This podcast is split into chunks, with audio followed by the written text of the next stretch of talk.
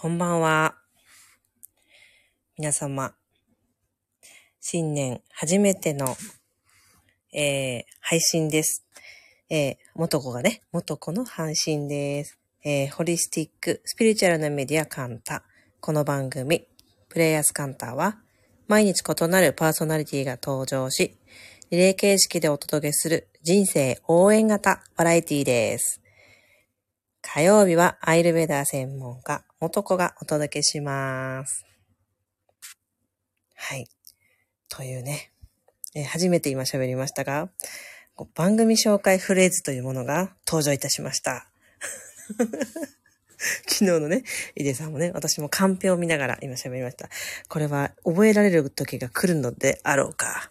ちょっと長い。はい。えーぼ、えっ、と、配信でね、おしゃべりを皆さんとする前にですね、えー今、えー日本海側、えーで置かれているですね、災害ですね。それで、あの停電や、水、あの、水道が出ないなど、え大変な思いをしていらっしゃる方も、もしかしたら聞いてくださってるかもしれないし、日本中にね、日本中のどなたかは、え関係者でいる、いて心配しているかもしれないですね。えー一日も早い復興をお祈りするとともに、えー私も遠隔ではありますが、東京から祈りを送っております。えー皆さんもですね、被害に遭われてない地域からお聞きの皆さんは、祈りというエネルギーは、あのとてもすっ、すごいものなんですね。だから、祈りましょう。祈りっていうのは、うん、早く、みんなの調和？平和が？訪れますようにって祈るだけでいいと思うんですね。うん。はい。ということで、改めまして、明けましておめでとうございます。えー、1月2日夜9時38分配信しております。あら、眉毛さんはインドからでしょうか？ってことはそちらはまだ6時ですね、夕方。はい、皆さん、あ、本当にみんなありがとう。たくさんの方たちが気に来てくださっています。えっ、と、さっきの、あの、震災の話ですけれども、私のところにね、ここ最近、とっても意欲的に通ってくださっている方の中にもですね、新潟県の長岡市からいらしてくださってる方もいたり、私の信頼するヒーラーさん、友人でもありヒーラーさんの、ももう長岡市に住んでいたり、えーします。で、えっと、お二人にはね、LINE が繋がってるので、大丈夫ですかって聞くことができて、まあ、お二人は、えっと、緊急で出ら、逃げられる用意をして、あ、その中のお一人は用意をして、寝たよーって言ってましたね。うん。さて、皆さん何してるんですか？私は、うーんと、31日、1日、2日と、えー今3連休目でですね、えっ、と、明日まで、えーなんだ、いわゆるお休みというものをとっております。なんかさ、去年からよくこの会話がね、私の、なんかだ、どな、誰かとこう喋ってると訪れていた会話なんだけど、おお忙しいですか？ってあのパーソナルトレーナーさんとかとかさ、あの鍼灸の治療院の先生とかさ、なんかこう、聞いてくれるわけ。お忙しいですか？って言って聞いてくれる、聞いてくれるの。で、なんか、あれ？と思って、私忙しくないなって、ちょっと去年はよく忙しくないって感じている自分を味わった一年だったんですよね。で、あの、このね、お正月休みも先週の配信で私話してましたけど、あんまり大連休、何、何連休とか得意じゃないって話をしてたんだけど、あの、まさにで、あの、日常が別に忙しくない、なんかこう、走り切ってやったーよっしゃーって感じで、休みを取って、なんか、英気を養い、もし、よし、また明日から頑張るぞーみたいな、なんかそういう、なんかこう、うん、そういう、なえっと、テンションのこの持っていき方をして生きてないんですよね。なんか、あ、そうそう。だから去年どういう話をよくしたかっていうと、えー、なんか疲れてきたなってある時思ったの。言ったって疲れてきたな、あれ？と思って、とかあ、そう、パーソナルトレーニング行った時に思ったんですよ。ちょっと、えっ、ー、と、ちょっとずつ疲れが蓄積してるかも？はてなみたいな風に思ったんですよ。それで、えー、スマホのカレンダーでスケジュール管理してるんですけども、えー、それで振り返ったらね、40日休んでないってことに、その時気がついたんですよ。でもね、今日、今これ休みって何だろうって、あのー、いう話なんだけど、40日、まあ、休んでないっていう、ちょっと表現もちょっと違うかもなーっていう、休みって何だろうって思うんだよね。なんだろうね、みんな。日常をやっていることじゃないことをすることが休みなんだとするならば、えー、うん、まあまあまあ休んでるかな ?40 日連続の時は日常やってないことをやる時間はしてなかったけど、でも私自身はまあ仕事自体が、えー、1対1の個人セッションしてみたり、えー、十数人規模でクラスをやってみたり、なんか取材とかいただいたらそういう方たちとこう対談をしてみたり、えー、自分の中ではこうやっても普段ではないことがちょいちょいいい感じに回ってくるんですよね。数ヶ月に一回、えー、旅のような、えー、場所、うんとなんだっけ、遠方に行ってリトリートをやったり、ああ、そうそう。あと、年間レトリートとかね、うんと、カンタさん、このチャンネルの運営をしているカンタさん主催の、えー、年間リトリートや、えー、地方に行くリトリートや、うん、みたいなものをやってるじゃない？だから、仕事ってなんだろうってね。仕事ってなんだろう？休みってなんだろうって思う。思う。前か、昔から思ってはいたんだけど、去年はすごくそれを体感した一年だったんです。みんなはどうですか？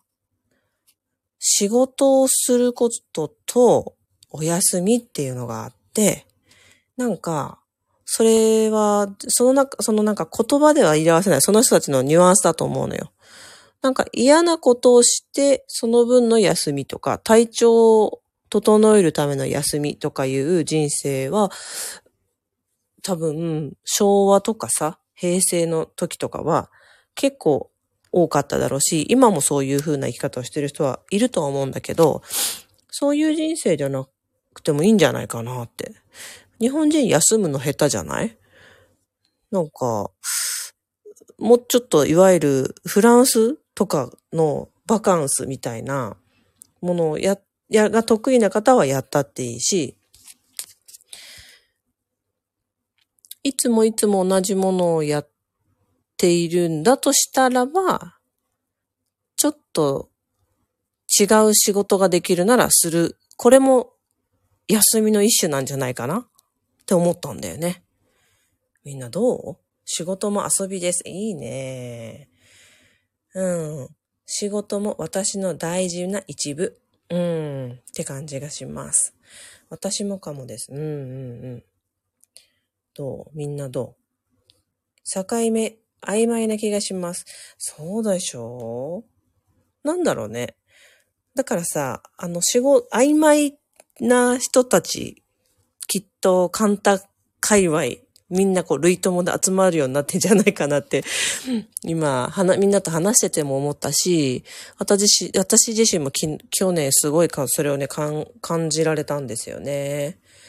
じゃあさっきの40日休んでなかった時は、さすがに、えっ、ー、と、体がなんかちょっとずつ、40日では言ったって、でもちょっとずつ、あれ？なんかちょっと疲れが蓄積してるかもっていう感じがあったんですよ。だけど別にその40日間ストレス食いしてるでもないし、睡眠不足してるでもないし、なんですよ。だけどリフレッシュしたいとかそういう気持ちになることはなく、うん。い、いたんだよね。多分その間に遠方に行くリトリートがあったり、クラスをやったり、セッションをやったり、いろいろしてたと思うんだけどね。うん。好きなことを仕事にしているから、スケジュールが詰め、詰めじゃなかったら幸せだけど、頭空っぽタイプは、タイムは必要な気がしてます。あ、なるほどね。頭空っぽタイムね。あ、こ、これ、そうかも、さなえさん。うんうん。私、そっかそっか。そう、どうみんな？私今、そのさなえさんが言ってくれてることで気がついた。日常から頭空っぽタイムあるわ。あるわ、とかあるわ。頭空っぽタイムあるわ。うんうん。ある。朝と、昼ご飯の前に本当に1分ぐらいと、夕方と夜に、私意図的に頭空っぽタイムがあるんですよ。ぜひおすすめ。休みの概念に自分を縛ると苦しい。あー、本当だね。いや、本当そうだよね。なんか休み、いや、まさにそう。あのさ、ご家族いる、ご家庭がある方？ご家族いる方？別にあの、夫婦が、夫がいるとか、子供がいるじゃなかったとしても、誰かとの共同体がある方？特にお子さんがいる方なんかで、クライアントさんにいらっしゃる方に多いのが、えー、す、無言の圧というか、誰が決めたでもないけど、土日は家族といなきゃいけないことになってますっていう人が多いんですよ。ね。休み、休むの概念に自分を縛るってるってやつの、あの、代表的なものがこれじゃないかなって思うんだよね。ね、わかります。わかりみです。そうでしょ？えー、っと、なんか、でもわかるよ。誰かと今日共に生きているのであれば、意図的にその人と過ごしたいと思って、まあ、空気で会話しながらその人と過ごす時間が長ければいいじゃん。でもさ、例えばだけど、私、去年、15年ぶりぐらいに、中学校ぐらいの友人と会ったんですよ。じゃあ、その、その友人と、うん、月1回は会おうねなんていうルールにしていたら、それはなんか、ルールの中に縛られていくじゃないですか。だけど、お互い夢中になり、何か違うこと、も違う世界にだどっぷり15年も使ってたわけだけど、違うことやってても、おう、つって、こう、会おうぜって、なんかこう、糸が向けられた時って、いわゆる引き寄せられるものだと思うんだよね。今の私の15年ぶりの友人はちょっと遠すぎたかもしれないけど、これが家族だったとしても、そうなってていいはずだと思いませんか？子供には、子供はね、やっぱ、うんと、例えば幼稚園児がいたら自分で出かけるわけがないし、一人でね。だから一緒に出かけるはそうだけど、でも、家族とか何かの集合体とか、例えば会社もそうだよね。この集合体っていうところの中で、何か、うん、休みとか、こういうことするっていうことを、に縛られていかなくていいんじゃないかなって思いました。あれだよね。契約っぽいというかさ。ねそれで、それこそ、今私が喋ってるエネルギーってすごく土の時代味がありません？こういう長い休みは空っぽにできずしんどいです。あ、逆に 逆に ねお子さんとかいらっしゃるの？逆に？みたいな。わかる。空っぽってさ、長いから空っぽにできるわけじゃないよね。わかる。だからさ、私1日4回空っぽタイムがあると、これは意図してやってるものだと言ったけど、なんかこう、そんな息切れたり、アップアップしてくる前に、小出しにトイレ行くみたいに空っぽってやるもんだって私は思ってて、あの、まあ、秋っぽいという性質だったり、没頭しづらいという性質のね、私の性質もあるかもしれないんだけど、あの、小出しに、ちょっと儀式味朝起きて、えー、こういうおは、顔洗って何とかしてかんとかして座ってちょっと一瞬無になる。で、お昼ご飯の時に、えー、一通りテーブルに並び終えたら、お手洗い行きたいか自分に聞いて行ってみて、ふーっと1分無になる。で、夕方。夕方ちょっと自分の体にの声を聞きたいから、えー、目を閉じてただ座る。ただただ座る。無になる。これも本当に、時間がない時は3分とか、1分かもしれない。ああ、ちょっと今これ体が気枯れしてるわってなったらフルーツをいただく。ないし、えー、ちょっと、あ、すごくこれ、交感神経優位になりすぎたなと思ったら、背中にエネルギーを送って、呼吸を入れて、自律神経系を緩む、緩ませる。寝るときもそうですね。ふーと、一旦、一息入れるってやつでしょうね、これね。うん。みんないいね、いいね。うーんと、分かっちゃいるのに正月疲れ。うーん平日、子供が学校とか保育園に行くと、やっと自分の時間が取れる。うん。それって、そうよね。それってそうよね。あのー、このプレイヤースカンター聞いてくださってる方はね、もう一人漏れなく、漏れなく全員なんですけど、えー、例えば子供が YouTube 見ていると、同じ部屋で。YouTube に没頭しているから、話しかけない、話しかけてこないから楽なんじゃないか、じゃないんですよね。一切の気配がない状態にならないと、この空っぽっていうものにはなれない人しかここにいないんですよ。お知らせです、それは、これは。皆さん。お知らせ。いないの。ね。だから、あの、一軒家とかね、マンションでもいいんだけど、同じ玄関を共にしてるお家の中に誰かの気配があると、それは無ではないんですよね。厳密に言うとね。だから私は、えー、自分の事務所に行くとですね、お客様を、えー、またねーってさよならして、その後、夕方の1分ないし3分座るという時間がですね、一番無の時間ですね。あの、朝も、夜も、まあ、ランチは誰かとするとかね、時なんかは、やっぱり誰かがいるので、えでも、長らくこれを習慣にしていると、スッとその感覚に戻れるんですよね。ハートの中心にね、スッと無になるという感覚を感じれる場所があって、そこにふっと持っていくって、これは長らくやってるとできる。皆さんもそうしてんじゃないかな。うーん。車で一人でいるのが癒しです。あー、わかる車ね。いいよね。一人で運転してるとき。わかる今日は夕方に座りました。その後リンゴを食べました。あ、いいじゃない。あなた、アイルベーディックじゃないのよ。よかったよ。と、休みっていう概念ね。無になるとか、休みっていう概念は、自分をし、この観念、概念に逆に自分を縛ってるんじゃないかっていうね。これは、一日休むとか連休するということじゃなくて、毎日の中に小出しに、いつものルーティンじゃないものがちょっとあったり、無になる時間がちょっとあったりする方がもしかしたら休みというものなんじゃないかと思うわけです。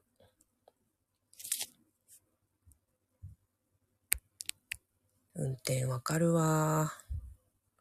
ごくごく。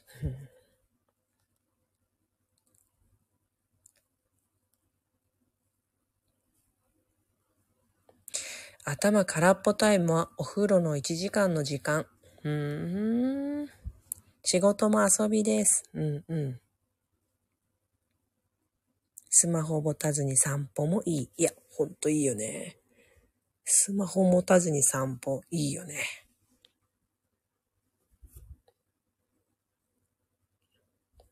おすすめ。自室にこもってても、お母さんって来るし。わかる。あれなんだろうね。でさ、い、いつ主語が出てくるのかなと思うときね、子供。主語ねえなーって思いながら、2分ぐらい聞いてるときの、私たちの忍耐力よ。もう、うーんって、うーんって、き、もう、なんか、えー、そうなんだって言って、なんかこう、自動のなんか、関心ある風ボタンとか欲しいよね。こんばんは。そもそも自分の部屋がない。ああ。あの、そう。よくセッションにいらっしゃる方とか、まあクラスの方も、自分の部屋がね、あなたは絶対必要ですよっていう方に限ってね、ない方いらっしゃるんですよね。間取り的に難しいとかさ。えー、でね、そういう方たちに絶対お勧めしてることがあって、えっ、と、例えばなんだけど、うーん、チェスト、お部屋の中にちっちゃいチェストでもいいし、例えばキッチンの脇にちょっとさ、なんつうのかな、カウンターっぽいところがあるお宅ならば、カウンターの中の一角でもいいし、えっ、ー、と、ベッドサイドのところに、えー、一つ棚を置くでもいいんだけど、自分だけの、うーんと、好きなものが飾れたり、自分だけしかいじらない空間エネルギー的なテリトリーっていうものを作ってください。自分の部屋がなくて。だけど、一人っていう感覚をもまだ味わえてないなと思う方は大体これです。えっと、そこが別にあの、なんつうのかな。お社みたいになるとかそういう意味じゃなくてですね。えー、今のさっきのチェストの話、なんかこう、可愛いね。例えば私だったらちょっとアンティークっぽい、えっ、と、例えばまたは流木っぽいとかいうさ、ちょっとした可愛いチェストなんか引き出しがいくつかあるチェストみたいなものを買って、で、その上には自分がお気に入りの、例えば香水とか、お香立てとか、えっ、ー、と、今私が目の前に見えるのが喋って、ああ、パワーストーンとか、えっ、ー、と、いくつかのサプリとか、私が、私しかそこを触らないっていう場所があるんですよ。これは今娘と一つの部屋を共有してるから、それぞれそういうエリアがあるんですよね。で、えっと、これをすることの重要な、重要さはですね、うんと、えー、同じ誰かと一緒に家を、誰かと一緒に住んでいるのであれば、例えばリビングだったら、えー、みんなが過ごしやすいようにっていうテーマじゃない。3人いるんだったら3人が座れるようにとかさ。例えばテーブルだってそうでしょ？当たり前かもしれないけど、3人ならば3人が座れるようにテーブルと椅子が置かれるでしょ？お箸とかカトラリー系も3人が、3人が使えるのにちょうど回るように置くでしょ？お箸やお茶碗全部そう。えっ、ー、と、キッチンの道具もそう。自分が気に入って買ったけとはいえど、フライパンとかね。でもみんなが使うよっていうものとして置かれてるでしょ？で、あの、みんな、このテーマが、テーマがね、家の中のものがみんなっていうものになりすぎていくとですね、または、あれですよ、えー、そこういうオタクもあるかもしれないね。全部この、ここのうちの部屋の、なんだ、趣味はパートナーので、趣味でやっていますとかさ。ね。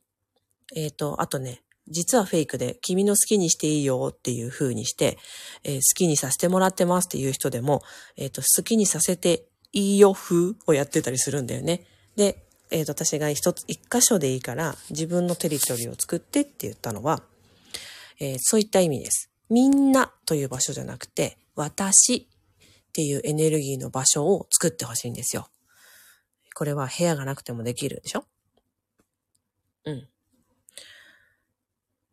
私の部屋はキッチンです。あ、これダメね。そう。キッチンは誰かが支配してはダメです。ダメなのよ。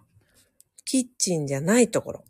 うん。好きにしていいよふ。そう。なんか、察しさいながら、なんか私好きにしてる風だけど、それは、それは本当ですか？誰も住んでない家だったらそのインテリアにしますか？誰も、誰にも口出されない場所？本当になんかよ横50センチぐらいでさ、高さが80センチとかさ、ぐらいのチェストとかでいいじゃない？またはなんかこう、サイドテーブル的なものでもいいじゃない？うん。どうでしょう？それやります。うん、ぜひやってください。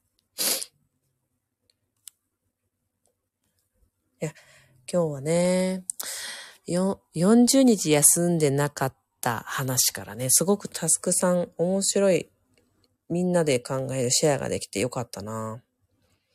仕事と休みというものに対してとかさ、無とかになる時間。うん。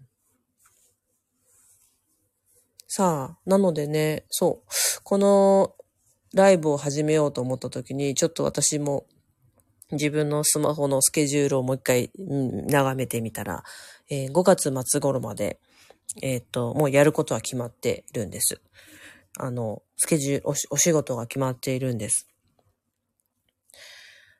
だから、えー、ある程度のなんか6、7、7割方の行動はもう決まっていて、よーし、あ、今年は新しいことするぞ。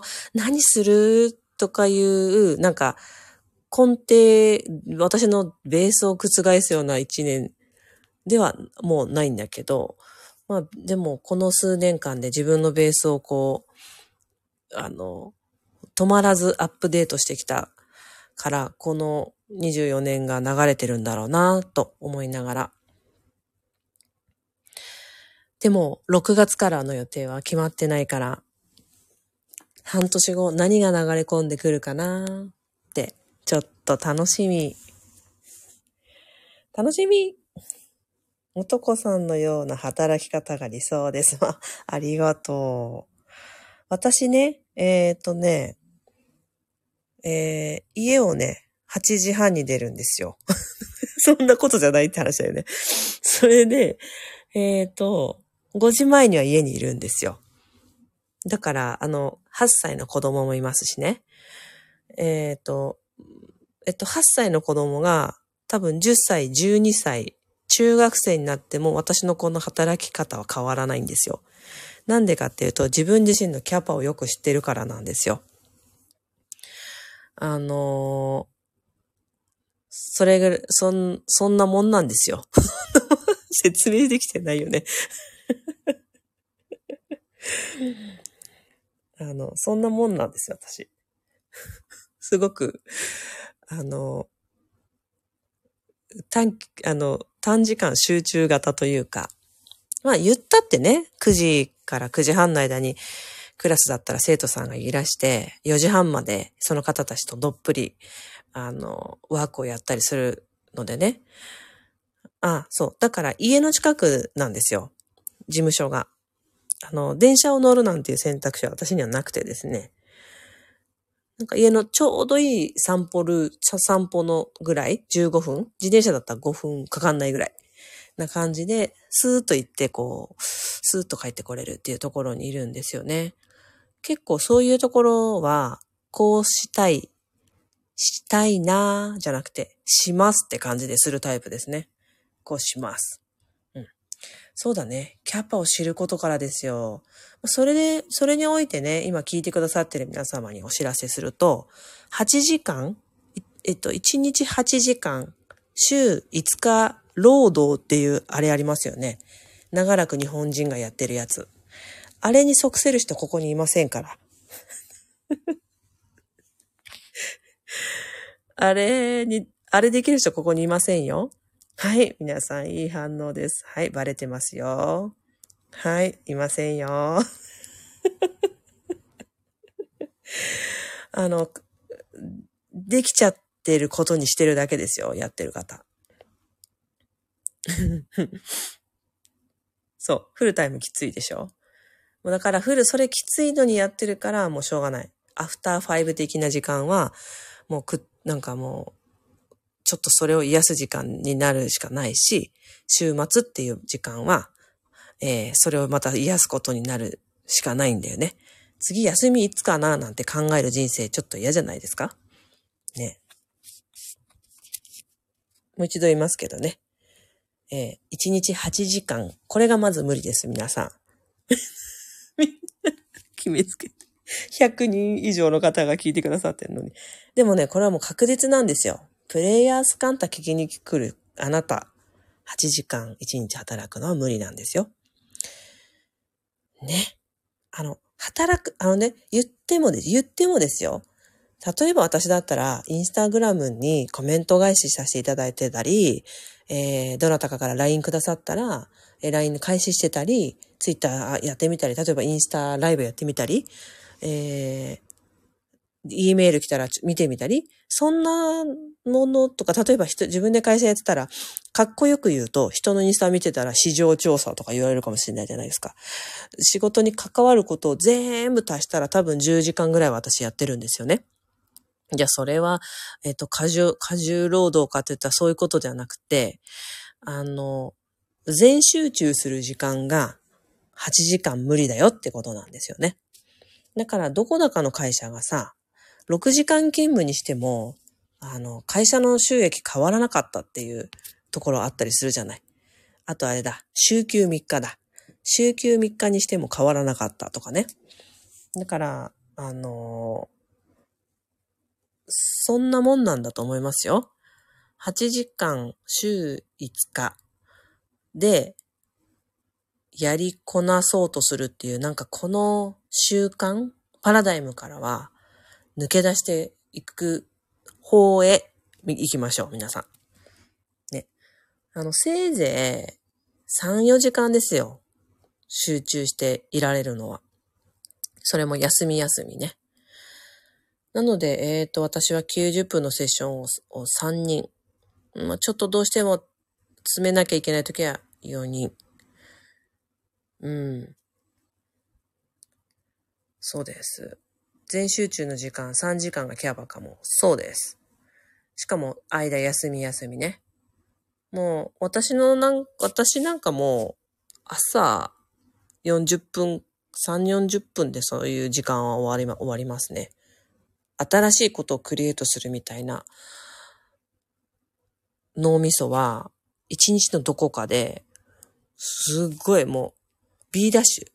スーパーマリオで言うと B ダッシュ。B ダッシュみたいなのは、30分、40分しか持たないですね。うん。B ダッシュわかる人います？ファミコンですよ、ファミコン。それでも全然仕事回ることを知っている。そうだよね。うん。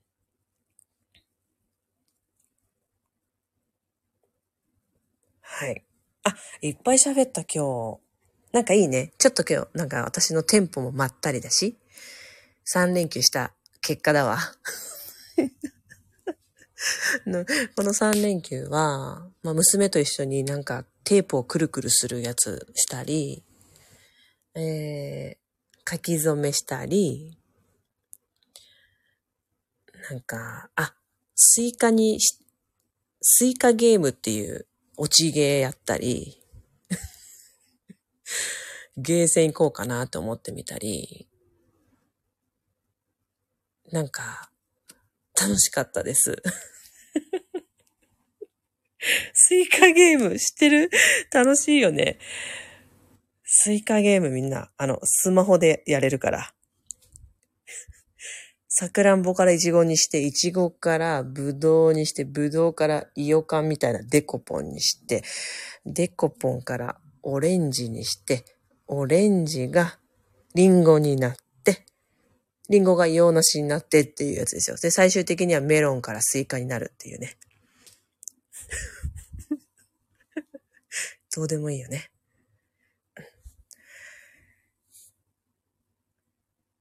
じゃあ、終わろっか。本当、いろんなニュースがある中、安心する声でした。あ、嬉しい。ありがとう。よかったよ。みんなでね、早い復興を祈りましょうね。それであの、具体的にね、何か、えー、支援というものができるのであれば、どこかの声が聞こえてきたら、具体的にも気になる方はして、したら良いですしね。心が穏やかになりました。ありがとう。いろんな話楽しかった。よかったわ、やこ。今日ね、誕生日。あらえ、眉毛さんやばいですね。インドでパンチャで誕生日でしょ？いいですね。ありがとうございました。はい。じゃあ、今年も皆さん、一緒に遊びましょう。本年もよろしくお願いします。それでは、おやすみなさーい。うん、バイバーイ。ありがとう。